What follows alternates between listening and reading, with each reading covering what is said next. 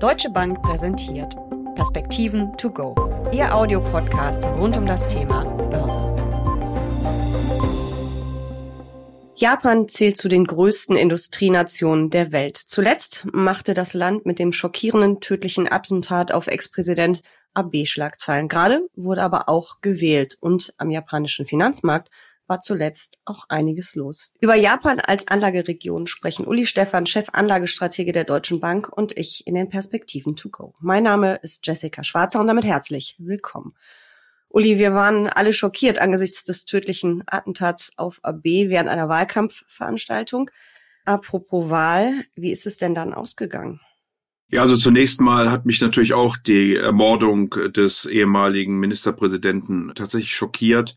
Er war ja einer der Ministerpräsidenten in Japan, die ja häufig wechselnd am längsten im Amt gewesen ist. Er hat eine ganze Epoche geprägt mit seinen Abonomics, also Staatsverschuldung, niedrige Zinsen, Konjunkturprogramme, aber auch Öffnungen in verschiedenen Sektoren. Aber das ist natürlich eine echte Tragödie, dass er ermordet worden ist. Nichtsdestotrotz hat es wahrscheinlich der LDP, der regierenden Partei, dessen Mitglied er ja war, eher geholfen in der Wahl. Sie haben also mit krachender Mehrheit gewonnen und Kashida wird wohl dann seinen Kurs weiter durchziehen können. Im Moment führt er die Abonomics quasi fort, aber will darüber hinaus eben eine Stärkung der Arbeitnehmer vor allen Dingen erreichen. Schwächung des japanischen Yen nach wie vor. Mal gucken, ob das dann auf Dauer wirklich eine gute Idee ist und ob es denn so gelingt, wie Japan sich das heute vorstellt. Zuletzt gab es ja wirklich ziemlich viele negative Schlagzeilen über Japans Wirtschaft. Der Yen stürzt ab, die Schulden steigen, Japan nähert sich dem wirtschaftlichen Kollaps und die Lage sei so schlecht. Wie lange nicht? Warum denn? Also der Tankan hat sich zuletzt ein wenig erholt. Das ist das Stimmungsbarometer in Japan. Japan hat sicherlich auch sehr rigorose Corona-Maßnahmen gehabt, auch noch am Anfang des Jahres. Insofern mit der Öffnung kommt dann auch eine gewisse Erholung. Aber es ist erklärte Politik und das ja schon seit Jahren, um nicht zu sagen seit Jahrzehnten, hier über die Druckerpresse die Konjunktur anzuschieben nach dem Platzen der Blase ja schon Anfang der 90er Jahre des letzten Jahrtausends müsste man ja fast sagen. Also schon seit vielen Jahren wird hier versucht, über Geld- und Fiskalpolitik die Wirtschaft anzukurbeln. Das ist bisher kaum gelungen. Wie gesagt, AB hat das dann mit seinen Abonomics nochmal auf die Spitze getrieben und Kashida scheint das jetzt weiter verfolgen zu wollen. Zumindest hat die Bank of Japan erklärt, dass sie weiter diese lockere Geldpolitik durchführen möchte, obwohl auch in Japan die Inflation gestiegen ist, nicht so schlimm wie in Europa oder in den Vereinigten Staaten, aber man will weiterhin die Geldpolitik ausgesprochen expansiv lassen und das hat dann eben im Verbund mit anderen Notenbanken, die eben den Rückwärtsgang einlegen, dazu geführt, dass der japanische Yen geradezu abgestürzt ist auf 20 Jahrestiefstände gegenüber manchen Währungen. Und wie gesagt, ein Ende ist da im Moment gar nicht zu sehen. Ja, und ich habe auch gelesen, dass da einige Hedgefonds sehr aktiv waren und massiv gegen Japans Notenbank, also gegen den Yen auch gewettet haben.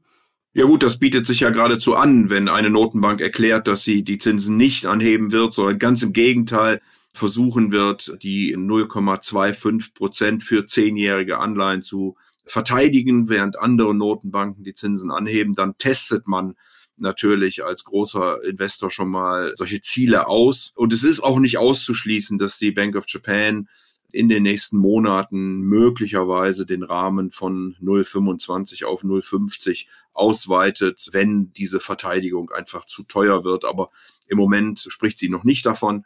Und insofern natürlich wird das dann immer mal wieder getestet werden. Schauen wir mal auf die Börse. Wie läuft es denn dort? Sind japanische Aktien ebenso unter die Räder gekommen, wie wir es im Moment überall auf der Welt sehen? Ja, Jessica, der MSCI Japan hat eben auch in den letzten zwölf Monaten einen deutlicheren Rückgang hingelegt. 5,1 Prozent stehen hier zu Buche.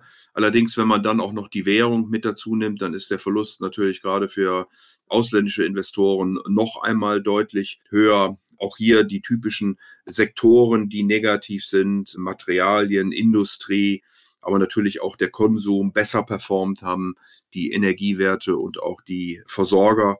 Aber insgesamt auch für Japan sicherlich kein dolles Bild, was die Performance der letzten Monate angeht. Was finden wir denn überhaupt für einen Branchenmix an Japans Börse? Was sind denn also die größten und bekanntesten Unternehmen?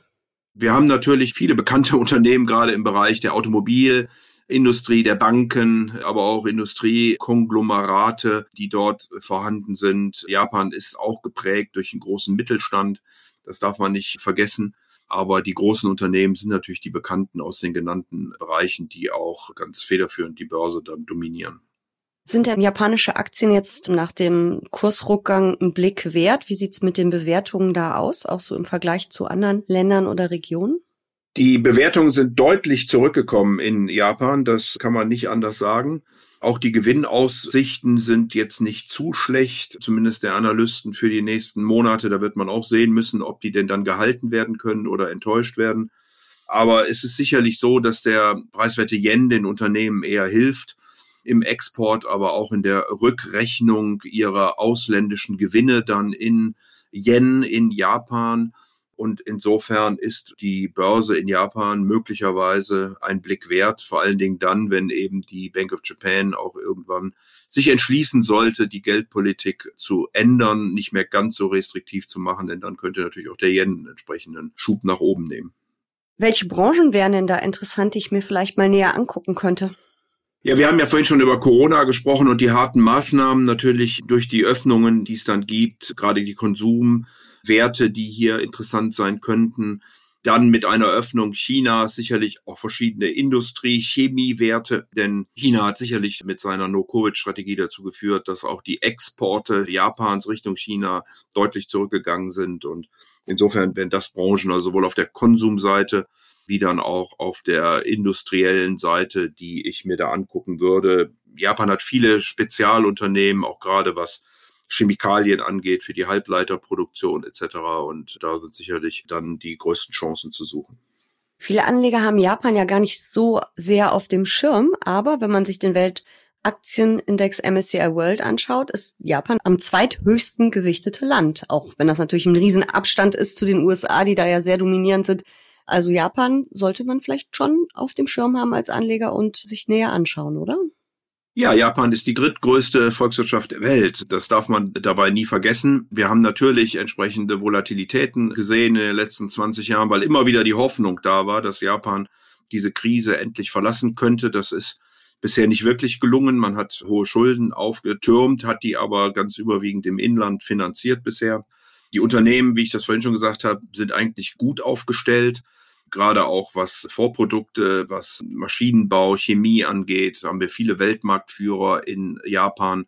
Und deswegen täuscht manchmal ein wenig hinweg, wenn man über japanische Verhältnisse und Krise redet, was denn die Unternehmen tatsächlich zu leisten imstande sind. Die Bewertungen sind deutlich zurückgegangen. Ich kann mich erinnern, als ich bei der Deutschen Bank angefangen habe, Anfang der 90er Jahre. Mein Gott, ist das schon lange her. Man sieht es dir zum Glück nicht an.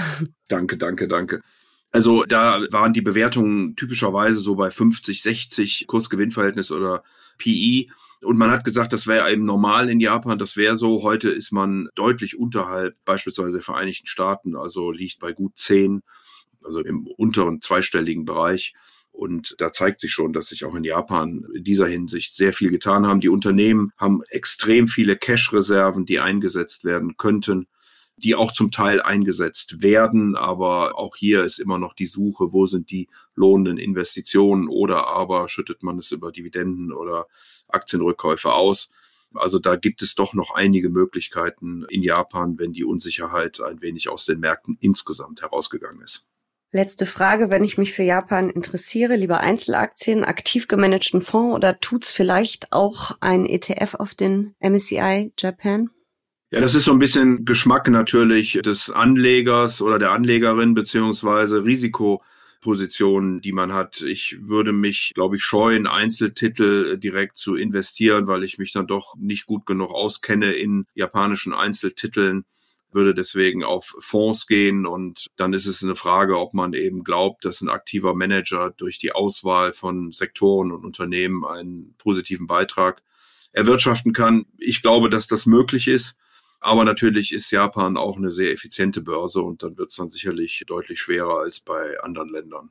Wunderbar. Auf jeden Fall ein sehr spannendes Thema, ein spannender Markt und vielen Dank für diese Perspektiven. To go. Aber sehr gern.